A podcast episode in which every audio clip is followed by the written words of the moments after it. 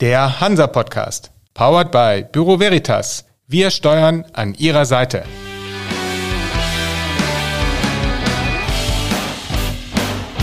Der Hansa Podcast.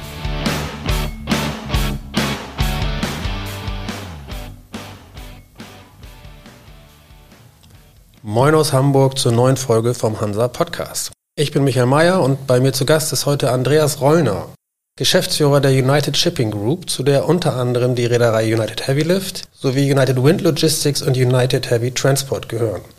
Moin, Herr Rollner. Ja, schönen guten Morgen. Herr Rollner, Sie sind in der MPP und Heavy Lift Schifffahrt aktiv. Wie oft haben Sie in den letzten Monaten eine Sektflasche geköpft, weil Sie dachten, wow, die Raten sind so gut, es wird nicht besser und dann wurde es dann doch wieder besser? Ja, es, äh, es war schon eine schöne Zeit hier, die letzten paar Monate.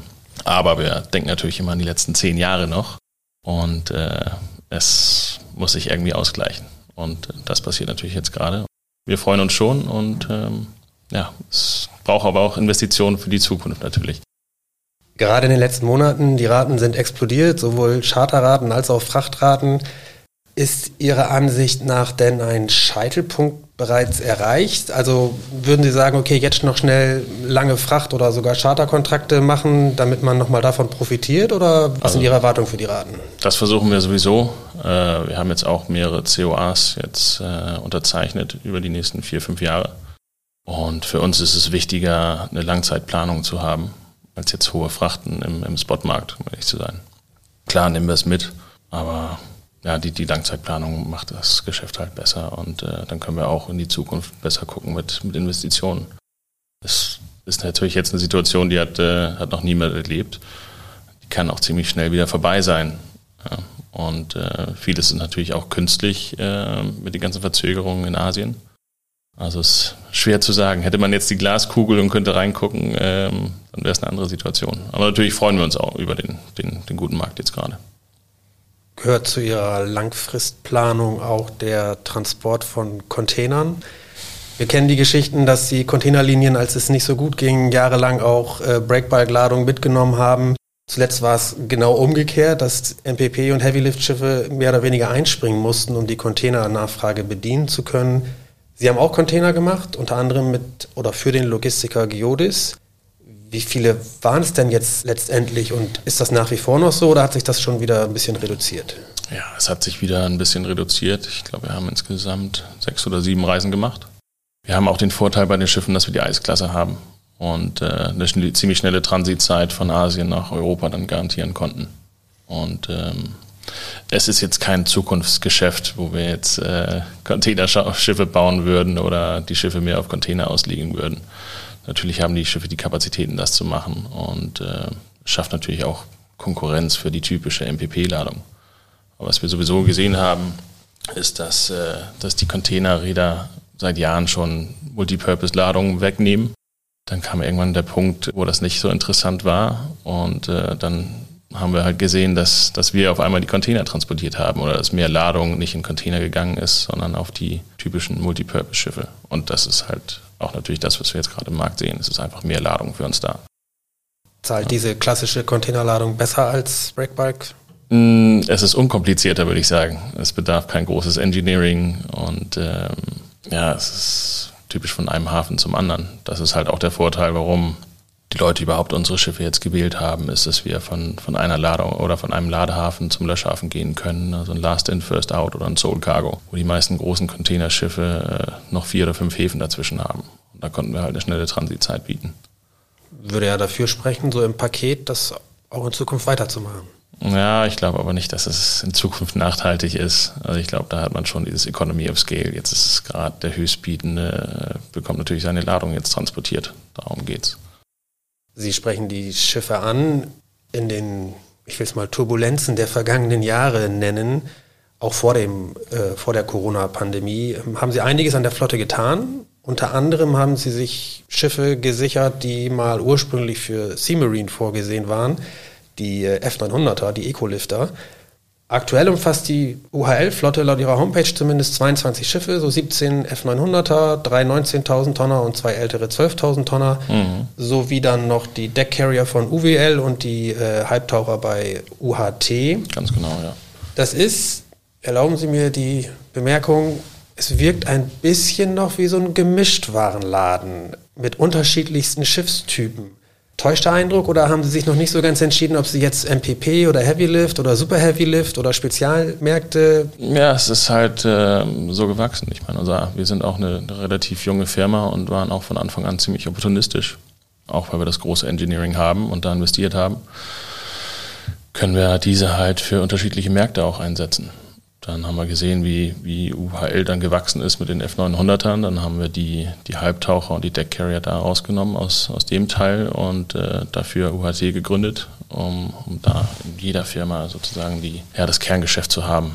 Sind zwar oft die gleichen Kunden, aber vom Gedanken her und, und von der Ladungsplanung her ist es schon sehr, sehr unterschiedlich.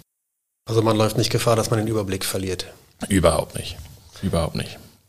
Und wenn Sie auf die klassischen MPP-Märkte gucken, vor einigen Jahren haben wir beide uns mal unterhalten, da haben Sie gesagt, dass Sie UHL nicht so wirklich als Player für klassische F-Typen sehen. Nun haben Sie die F900er, das sind keine mhm. klassischen F-Typen, aber es sind F-Typen. Gilt diese Aussage noch, auch in Zukunft?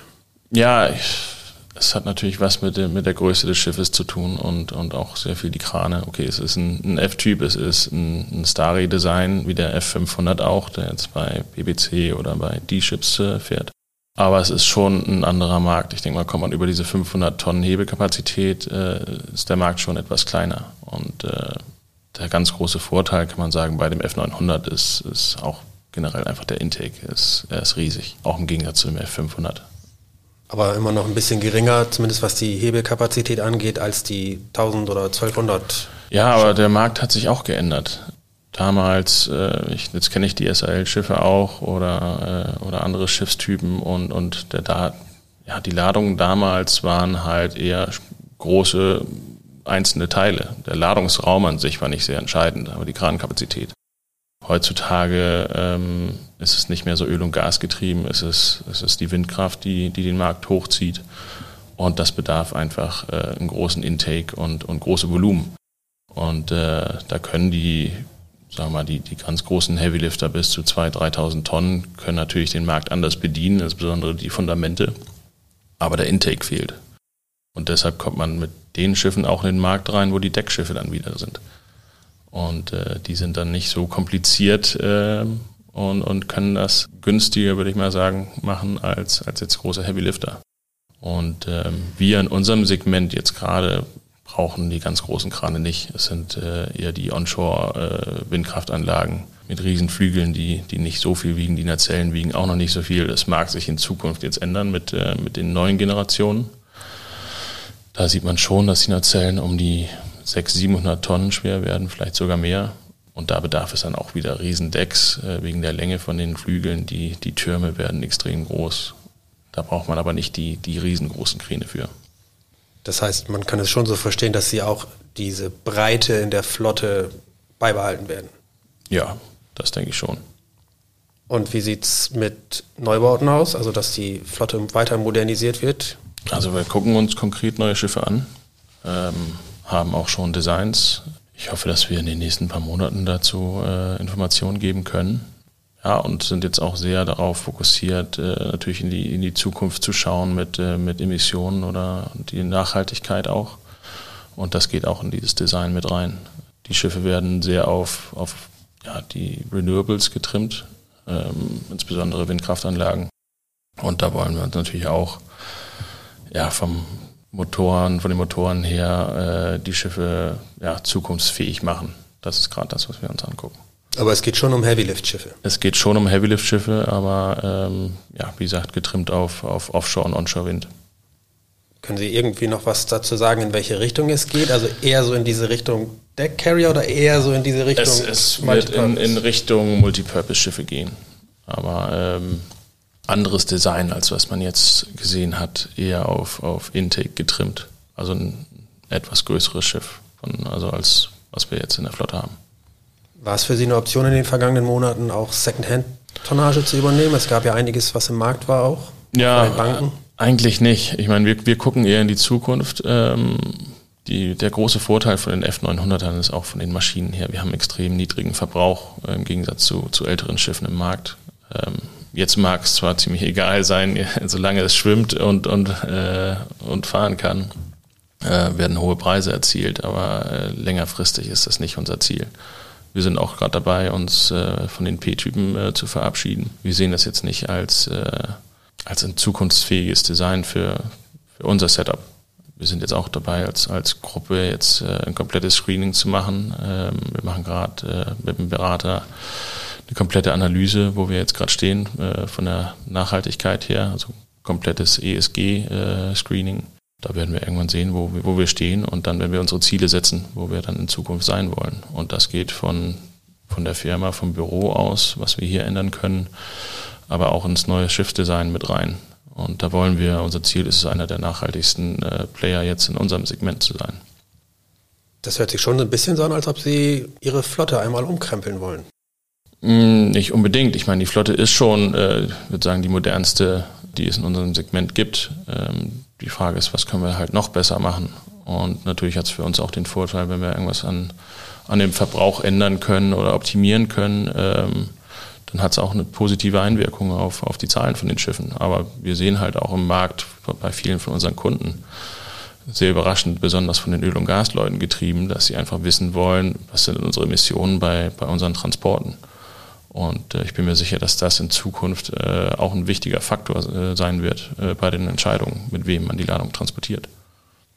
Wie kann man sich das vorstellen? Gehen Sie dann in Richtung Antriebstechnologie oder was haben Sie vor, um Ihre Flotte nachhaltiger aufzustellen? Also bei den jetzigen Schiffen können wir nicht so viel machen. Wir könnten die Schiffe auf Tier 3 umrüsten. Das haben wir uns schon angeguckt. Bedarf natürlich ein großes Investment. Äh, neue Schiffe werden natürlich äh, Tier 3 sein, auf jeden Fall, aber wir gucken uns auch äh, Dual-Fuel-Motoren an. Dann ist jetzt wieder die Frage, in welche Richtung geht man? Wird es jetzt äh, Green Methanol sein? Wird es äh, Ammoniak sein? Wasserstoff? Es ist, es ist jetzt noch schwer zu sagen. Ähm, Hätte man jetzt vor Jahren Schiffe gebaut und auf LNG getrimmt, dann wäre es jetzt die falsche Technik. Es, es, kann sich rasant schnell ändern. Aber da sind wir in Kontakt mit den, äh, mit den Motorenbauern und äh, gucken uns an, was, was eigentlich die Technik der, der Zukunft sein wird. Unser Problem ist eher, dass wir weltweit tätig sind. Also wir müssen halt garantieren, dass wir überall äh, Kraftstoff auch bekommen. Wenn man eine Linie jetzt betreibt, dann, dann kann man selber für die Infrastruktur sorgen. Das ist bei uns ein Problem. Wir wissen nicht, ob wir morgen in Südamerika oder in Australien sind oder in China oder in Nordamerika. Es, wir, wir, fahren weltweit und äh, deswegen ist, ist, Dual Fuel für uns auf jeden Fall äh, die richtige Option. Aber die Frage ist halt, was wäre der alternative Treibstoff jetzt? Haben Sie da eine Präferenz? Ich glaube, wir gehen gerade Richtung Methanol. Das ist jetzt das, was wir im, im Markt eher sehen. Ähm, das Produkt ist ja noch nicht richtig äh, auf dem Markt verfügbar, zumindest das grüne Methanol, aber wir sind da zuversichtlich, dass sich in den Jahren was ändern wird. Wenn Sie über Neubauten sprechen oder generell über Investitionen in die Flotte, wäre es für Sie eine Option, sich dafür einen Partner aus der Finanzbranche ins Boot zu holen, also einen Finanzinvestor? Es gibt einige Akteure, gerade in der MPP-Schifffahrt, die damit keine so ganz guten Erfahrungen gemacht haben. Wie sehen Sie das? Wären Sie dafür offen? Mm, ich denke mal, so wie es jetzt ist, nicht. Ähm, aber wir gucken uns schon alternative Finanzierung an. Deshalb, ich meine auch im, im Takt mit dem, dass wir, dass wir uns das Grüne jetzt angucken oder nachhaltigere Schiffe, ähm, wird, der, wird die Tür halt auch aufgemacht für neue Finanzierer, die es vielleicht nicht typisch äh, auf die Schifffahrt abgesehen haben. Das ist halt auch schon, schon was, was wir uns überlegen. Dann hat man natürlich im Zweifel jemanden mit an Bord, der auch Einblicke hat. Ähm, Im Zuge der ehemaligen Seamarine-Schiffe ist auch die Kurzech-Stiftung bei HUL mit, mit eingestiegen. Genau. Wie hoch sind denn die Anteile und ist das nach wie vor überhaupt noch so oder wie ist da der Plan in dieser Art der Zusammenarbeit? Die, das ist eine langfristige Zusammenarbeit. Ich meine, die, die äh, Kurzech-Stiftung ist mit 50 Prozent an, an der UHL beteiligt. Das wird auch wahrscheinlich dann erstmal so bleiben. Das wird auch so bleiben und äh, das läuft auch sehr, sehr gut. Gibt es irgendwie eine Idee, vielleicht noch jemand weiteres dazu zu holen? Bei, bei UHL nicht, nein. Und bei den anderen jetzt auch äh, konkret nicht. Äh, aber man soll nie, nie sagen. Ist es denn für Sie eine Option, vielleicht in anderen Bereichen sich Partner zu suchen über Kooperation oder Joint Ventures? Sie machen etwas zusammen mit Magisa. Sie machen mit Fred Olsen was zusammen im Windgeschäft. Sie haben aber gleichzeitig auch mal gesagt, dass Sie Ihre Lektion gelernt haben, glaube ich, haben Sie gesagt, aus dem Versuch, über Joint Ventures und Kooperation Nutzen zu ziehen, weil die Mentalitäten zum Teil einfach zu verschieden sind. Wie sehen Sie das heute? Gibt es die Idee, vielleicht sowas doch noch wieder mal anzufangen? Zusätzlich zu dem, was Sie jetzt schon haben? Also ich glaube, wir haben jetzt schon ziemlich viele Bälle in der Luft. Ähm, das sind jetzt nicht äh, irgendwelche konkreten Sachen, die, uns, die wir uns vorstellen. Wir sind jetzt, wir haben auch genügend zu tun, so wie es jetzt gerade aussieht. Ähm, also ich sehe jetzt keine neuen Kooperationen oder Joint Venture Partner bei uns in, in irgendeiner Firma drin. Auch nicht, um eventuell neue Märkte zu erschließen, sei es geografisch oder auch vielleicht gerade im Offshore-Bereich in die Richtung dieser Installationsschiffe, an denen es einen großen Mangel gibt oder einen großen Bedarf gibt? Ja, das ist, ich glaube, ja, die Frage wurde auch schon, schon früher gestellt, ob wir, ob wir nicht in diesen Markt rein wollen mit den Errichterschiffen. Es ist wieder ein komplett, komplett anderer Markt, wo wir uns nicht auskennen. Also ich meine, das, was wir machen, ist Transport. Man kann natürlich auch, es gibt auch äh, Schwergutschiffe, die dann mit DP2 äh, äh, versorgt sind und, und auch Subsea-Installationen machen können und so weiter. Aber das ist, das sehen wir nicht als unseren Markt. Ähm, Low-hanging fruits, wie man so schön sagt. Es wird ein Riesenmangel an Richterschiffe sein, das stimmt. Aber die ganzen Komponente müssen halt auch für die, äh, für die Richterschiffe da sein ohne eine Erneuerung in, in unserem Segment, äh, da wird nicht viel installiert. Und das wird ein riesen Flaschenhals. Wenn man die ganzen Ambitionen sieht, äh, in den USA, auch in Asien, in Europa auch, auch mit den neuen äh, Turbinen, die jetzt kommen, mit den Dimensionen. Deshalb meinte ich auch, das neue Schiff wird äh, wahrscheinlich da eher da auf, auf diese Märkte äh, ja, erzielt sein. Dann ja, ist es für uns besser, in diesen Markt reinzugehen oder in diesen Markt zu bleiben. Die Investitionen sind auch etwas geringer, wenn es nur ein Transportschiff ist. Geht man jetzt an eine Werft und äh, erwähnt irgendwie Offshore oder DP2, dann steigt der Preis gleich um 30, 40 Prozent beim Schiff. Wir wollen das ziemlich äh, simpel lösen und das ist eigentlich auch das, was wir die letzten paar Jahre gemacht haben. Wir sehen das auch bei den UWL-Schiffen. Das sind keine Klar, vom, von den Motoren her sind es moderne Schiffe, aber es sind ein Deckschiff ist ein, ist ein großes Deck. Und äh, anstatt da irgendwelche komplizierten äh, Schiffe äh, für einzusetzen, um, um diese Komponente zu transportieren, haben wir es einfach äh, ein bisschen pragmatischer gelöst. Und äh, das hat unserem Kunden sehr viel Geld gespart. Gerade Deckcarrier haben eben diesen Ruf, relativ simpel zu sein, in mhm. Anführungszeichen. Glauben Sie, dass gerade diese Flotte weiter wächst, beziehungsweise einen größeren Anteil an derartigen Transporten einnehmen wird? Ja, ich, ich kann mir vorstellen, dass schon äh, mehr Schiffe in den Markt reinkommen werden. Ähm, die haben auch schon ihre Vorteile gegenüber typischen Bargen. Allein von der Geschwindigkeit her, vom, vom Wetter her haben sie ihre Vorteile. Es ist ja relativ neu, äh, diese Deckcarrier auch in, in Europa zu nutzen. Seit Jahren nutzt man die in Asien, insbesondere bei den Werften, um Schiffssektionen zu transportieren. Und ähm, und andere große Sachen. Dann natürlich im Öl- und Gasbereich haben sie die großen Module transportiert. Ähm, und es werden auch noch mehr Schiffe in den Markt kommen. Aber ich, ich könnte mir schon vorstellen, dass, äh, dass verstärkt mehr Schiffe in diesen Markt reinkommen werden in Zukunft. Und die klassischen oder ehemals klassischen F-Typen mehr und mehr vielleicht aus dem Markt verschwinden, weil einfach Kapazität und Intake nicht mehr ausreichen? Ja, die, die, meinen Sie jetzt die alten, die jetzt ja. sagen wir 2008 äh, gebaut sind. Ja, ich glaube schon, dass sie auch wiederum für eine andere Zeit gebaut sind. Ähm, damals hat man dann äh, 150 Tonnen äh, Trafos von A nach B transportiert. Ich meine, äh, das Intake sehe ich einfach als zu klein. Damals war der, der Fokus nicht auf, auf den Laderaum. Es, ja, heute sieht man auch bei den äh, modernen F500, das sind halt riesen Laderäume. Die sind lang, äh, die sind breiter und, und haben dafür mehr Intake. Also die Ladung ist einfach voluminös geworden deshalb glaube ich schon, ähm, dass die irgendwann nicht so competitive sind im Markt. Macht für Sie aus diesem Grunde mehr Sinn, bei Neubauten auf Schiffe zu setzen, die die Brücke vorne haben? Ja, auf jeden Fall. Ich meine, insbesondere wenn es jetzt um Windkraft geht mit den großen Flügeln, da hat es schon seine Vorteile, die Brücke vorne zu haben. Letztlich gab es zwar in der jüngsten Vergangenheit die ein oder andere Auftragsvergabe für Neubauten, aber es bleibt dann doch noch ein großer Modernisierungsbedarf in der Flotte, oder? Ja, ich, ich meine, erstens, äh, der Markt hat sich geändert, die Ladungsströme haben sich geändert. Ähm, es ist nicht mehr so Öl- und Gas getrieben. Äh, ich würde auch sagen, bei uns ist 50 Prozent des Geschäftes ist, äh, ist Renewables. Früher, und wenn ich früher sage es vor, vor 10, 15 Jahren, da, da hat man vielleicht eine Partie äh, Windflüge mitgenommen, um das Schiff von A nach B zu positionieren, aber sonst nicht. Und auf der anderen Seite ist, sind sehr viele Neubauten in den Markt reingekommen. Ähm, dann kam die Finanzkrise und ich könnte mir auch vorstellen, äh, dass es jetzt nicht die bestgewarteten Schiffe sind. Es war halt nicht das Geld da, um die Schiffe ordentlich zu warten. Deshalb kann ich mir vorstellen, dass die Lebenszeit von den Schiffen äh, nicht so lang ist, wie, wie vielleicht ursprünglich geplant. Und das andere ist halt auch ähm, die Verbräuche. Es kommen immer mehr Regularien, warum oder wie, wie wir halt weniger Emissionen ausleiten müssen. Und da sind die Schiffe einfach vom Design her auch veraltet. Und das andere ist, es ist schwer, jetzt auch eine Finanzierung zu bekommen, generell. Ich meine, sehr viele Leute haben in der Schifffahrt äh, Geld verloren und äh, sind nicht gewollt, da wieder zu investieren. Und die, also das typische KG-System ist, ist auch nicht mehr da.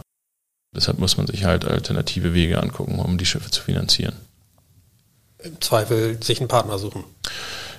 Ja, genau. Aber ich denke mal, muss auch jemand sein, der sich in der Schifffahrt auskennt. Ähm, und, und ehrlich gesagt, Schifffahrt ist immer noch so ein bisschen auf der roten Liste, wenn es zur Finanzierung kommt. Merken Sie, wenn Sie über Transporte verhandeln, also mit Frachtkunden, dass die mehr und mehr Wert darauf legen, dass ein Schiff eine gewisse grüne Komponente hat, sage ich mal, dass der Transport möglichst emissionsarm ist? Ist das ein Thema bei Ihnen in den Verhandlungen? Ich glaube noch nicht, aber ich glaube, die Kunden möchten einfach eine Transparenz haben, wie die Emissionen aussehen die müssen sich auch erstmal die Karten legen, wo, wo sie bei den Transporten stehen. Aber ich kann mir in Zukunft vorstellen, dass wenn die es erstmal wissen, dann wird auch von den Investoren bei denen Druck kommen, dass sie ihre, ihren Footprint auch senken. Und ähm, da kann man bei dem Transport viel machen. Sie selbst sind nun schon eine ganze Zeit lang dabei, sind aber in den letzten Jahren noch ein bisschen verstärkt in den Vordergrund gerückt, wenn ich das mal so sagen darf. Gibt es vielleicht etwas, das Sie anders als Lars Rollner, also Ihr Vater, machen mhm. wollen in Zukunft? Oder anders gefragt, können wir vielleicht mit kleineren oder größeren Strategieänderungen rechnen in den nächsten Jahren? Das ist schwer zu sagen. Also wir sind schon unterschiedliche Personen. Denke mal, der Markt ändert sich auch. Ich meine auch, wie man Geschäft macht. Ja, ich meine, wir sind ja mehrere Partner in der Firma, das heißt, die Strategie kommt nicht nur von mir alleine. Aber ich denke mal schon, dass diese Strategie jetzt auf, den, auf diese Nachhaltigkeit ist, ist was, was wir zusammen versuchen äh, voranzutreiben. Ja, Lars Rollner ist schon mehr in den Hintergrund jetzt äh, gegangen und ähm, möchte auch äh, ja, bisschen, äh, bisschen zurücktreten aber findet es natürlich immer noch äh, schön dabei zu sein und äh, wir können ihn immer wieder mit einbeziehen, wenn wir Fragen haben und äh, das läuft eigentlich ganz gut. Von den Strategien her ist es auch schwer zu sehen, wo wir jetzt, ja, was wir jetzt machen. Ähm, das kam alles so rasant schnell mit der Entwicklung. Es war schon ein großes Risiko überhaupt damals, die F900 äh, in die Flotte aufzunehmen und denke, damals haben viele den Kopf geschüttelt, äh, dass man so, so eine Investition dann tätigt. Aber es hat sich gezeigt, dass das doch ein gutes Timing war. Wenn ich Sie richtig verstanden habe, bleibt aber ohnehin die Strategie, den Fokus auf den Transport zu setzen von Ladung jeglicher das, Art. Das sehe ich so, ja. Also ähm, ich sehe uns, wie gesagt, nicht in, in Installationen reingehen und in äh, andere Märkte. Also wir, wir wollen ähm, Leiter sein oder ein Frontrunner in, in, unserem Markt. Und äh, da arbeiten wir jetzt dran. Und ich meine, es hat sich schon sehr viel geändert äh, seit unserem Anfang. Die Flotte hat sich viel geändert. Es sind Schiffe reingekommen, Schiffe sind wieder weg, ähm, Joint Venture Partner sind rein und raus. Und jetzt haben wir eine gewisse Stabilität, würde ich sagen, in, und eine gute Richtung in der Firma. Wir werden das auch weiterhin verfolgen. Herr Wollner, das war es auch schon. Vielen Dank für das Gespräch. Ja, bitte, vielen Dank.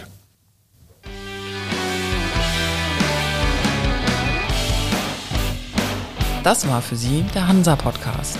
Jetzt abonnieren und keine Folge verpassen. Alle News und Hintergründe aus der maritimen Welt aktuell auf hansa-online.de und monatlich im Hansa-Magazin.